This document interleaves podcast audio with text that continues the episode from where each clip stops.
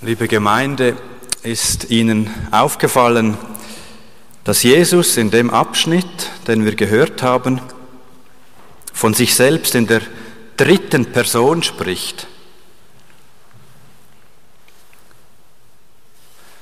Er sagt da nicht, ich werde viel leiden müssen und getötet werden, sondern er sagt, der Menschensohn, er muss viel leiden und verworfen werden und so weiter. Wissen Sie, warum das so ist? Ich habe schon einige Male die Feststellung gemacht, dass Menschen, die über sich selber sprechen, aber von etwas erzählen, das ihnen unangenehm ist, in die dritte Person wechseln.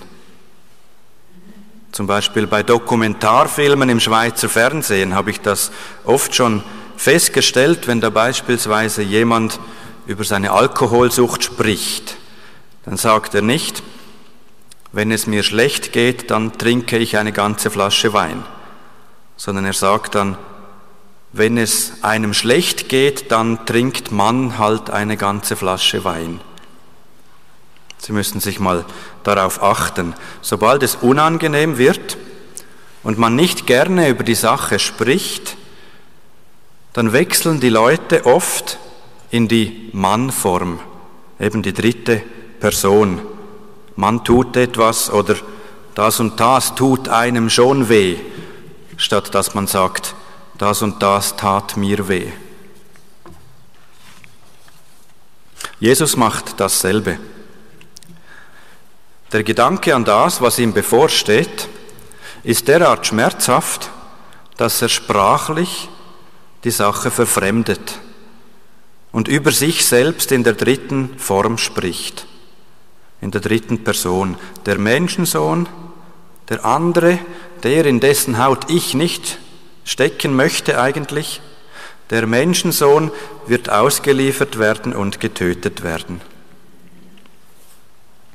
Der Tod am Kreuz, liebe Gemeinde, ist etwas derart Schlimmes und Schmerzhaftes, dass Jesus selbst vor dem Gedanken daran zittert und es kaum aussprechen kann. Er spricht es zwar aus, aber in einer grammatikalisch distanzierten Form. Und dass er es ausspricht, das löst natürlich Widerspruch aus. Das darf nicht sein, sagt da Petrus zu ihm. Dir, Jesus, darf das doch nicht passieren. So etwas darf nicht vorkommen bei dir, sonst, sonst gehen ja unsere Ideen gar nicht auf. Unsere Vorstellung, wie der Messias sein sollte. So einen Messias brauchen wir nicht, einer, der von sich selber sagt, dass man ihn töten wird.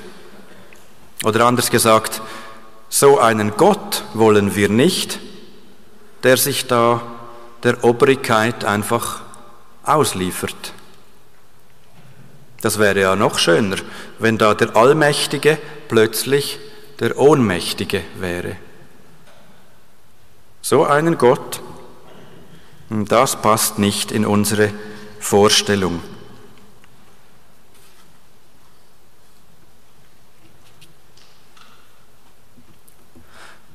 Aber nicht nur deswegen, weil dann die Allmacht des Meisters weg wäre und er selbst dann weg wäre.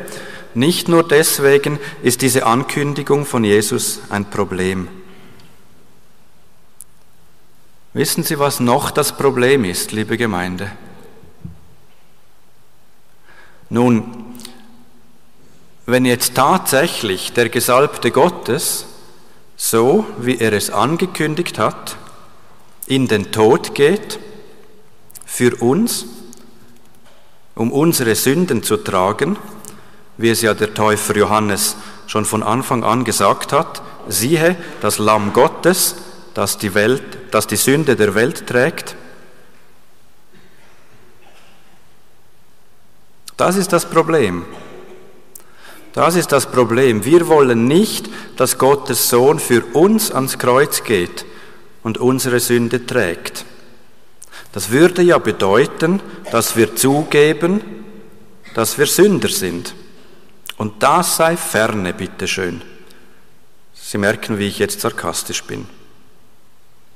Aber gleichzeitig bin ich auch völlig nüchtern, weil das ist tatsächlich unser aller Problem. Wir wollen nicht, dass jemand für unsere Schuld leidet, weil das unserem Stolz gegen den Strich geht. Der Apostel Petrus, er wollte das nicht. Darum nimmt er Jesus zur Seite und, und wehrte ihm, wie es da im Luthertext heißt. Respektiv, er fing an, ihm das auszureden. So übersetzt es die neuere Basisbibel. Der Petrus kommt, nimmt den Jesus auf die Seite und sagt, nein, darf nicht sein. Petrus, der Jünger, der engagierte Mann da von Galiläa, der Fischer, der hat in diesem Jesus von Nazareth nun endlich seinen Meister gefunden. Ihm will er treu nachfolgen. Petrus will alles richtig machen. Er will ein gottesfürchtiger, ehrlicher, guter Mensch sein wie wir das alle auch sein wollen? Niemand von uns will ein Übeltäter sein.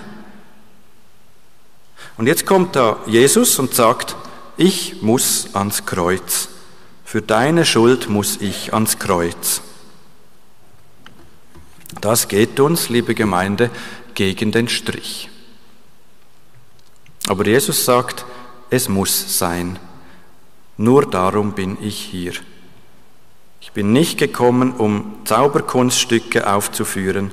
Ich bin nicht gekommen, zum ganzen bisschen die Welt zu verbessern. Ich bin nur gekommen, damit ich für deine Schuld ans Kreuz gehe. Und Jesus sagt es nicht in einem sanften, erklärenden Ton zu Petrus, im Gegenteil, er sagt, weg mit dir, Satan.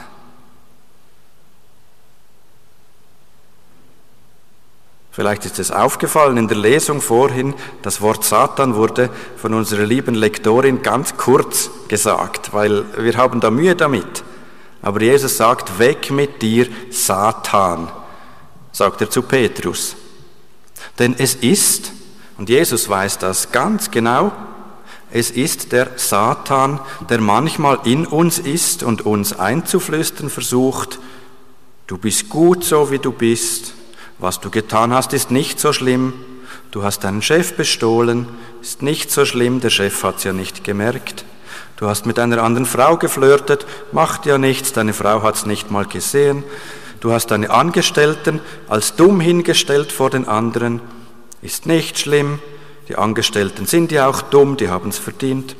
Du hast deine alte Mutter schon lange nicht mehr im Altersheim besucht, Macht nichts, du hast dir dafür am letzten Muttertag einen teuren Blumenstrauß geschickt, das muss genügen.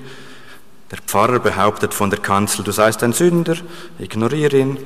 In der Bibel steht, dass Jesus für die Vergebung deiner Sünden gestorben sei. Wer glaubt sowas in der heutigen Zeit? Und übrigens bist du doch gar nicht so schlimm. Nun, liebe Gemeinde, das sind die Sätze, die Satan uns einflüstert. Und Jesus kennt den Satan. Er wurde ja selbst von ihm versucht. Jesus ist für unsere Sünden ans Kreuz, das sagt die Bibel. Und um dies zu bedenken, um, um darüber nachzudenken, haben wir die sechs Wochen Passionszeit oder Fastenzeit, wie es auch genannt wird, die vor uns liegen. Heute aber, heute ist noch nicht Passionszeit, die fängt erst am Mittwoch an, am Aschermittwoch. Heute, an diesem Sonntag, da wollen wir unsere Gedanken noch auf etwas anderes richten, nämlich auf das Stichwort Nachfolge, das ja in diesem Bibelabschnitt auch ganz deutlich vorgekommen ist. Dabei halte ich mich aber recht kurz, damit wir noch genug Zeit haben, die schönen Lieder von Klankanto zu hören und damit auch noch Zeit bleibt fürs Gebet. Also, Stichwort Nachfolge. Wer mir nachfolgen will, der verleugne sich selbst und nehme sein Kreuz auf sich und folge mir nach. In der neueren Basisbibel heißt es, das ist eine moderne Übersetzung, Wer mir folgen will, darf nicht an seinem Leben hängen, er muss sein Kreuz auf sich nehmen und mir auf meinem Weg folgen. Ja, was heißt das? Jesus nachfolgen. Ich sage es Ihnen, einerseits, das scheint banal und vielleicht hört man es nicht immer gerne, aber es soll wieder mal gesagt sein, Hände weg von der Sünde. Sich selbst verleugnen, eben das heißt, meine zur Sünde hinneigende Natur, die soll nicht die Oberhand über mich haben.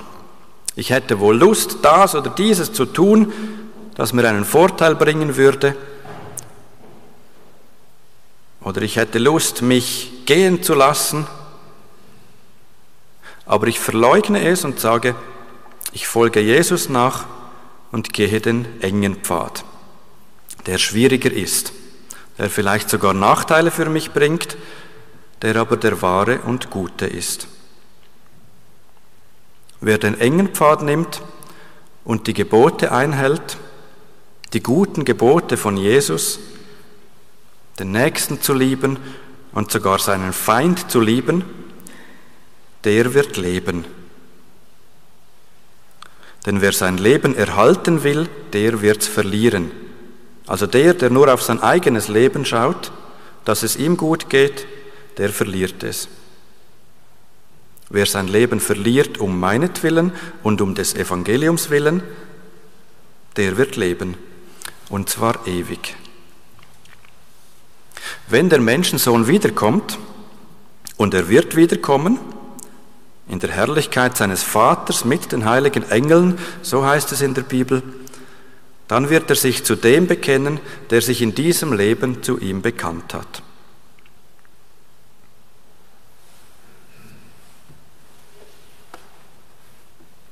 Herr im Himmel, gewähre uns, dass wir an dir festhalten und deinen Weg gehen dass wir dich nicht verleugnen, sondern uns selbst, unsere selbstsüchtigen Wünsche und Lüste, dass wir nicht auf unseren Nutzen schauen, sondern auf das, was der Liebe förderlich ist. Im Vertrauen darauf, dass du uns schon versorgst mit allem, was wir brauchen. Amen.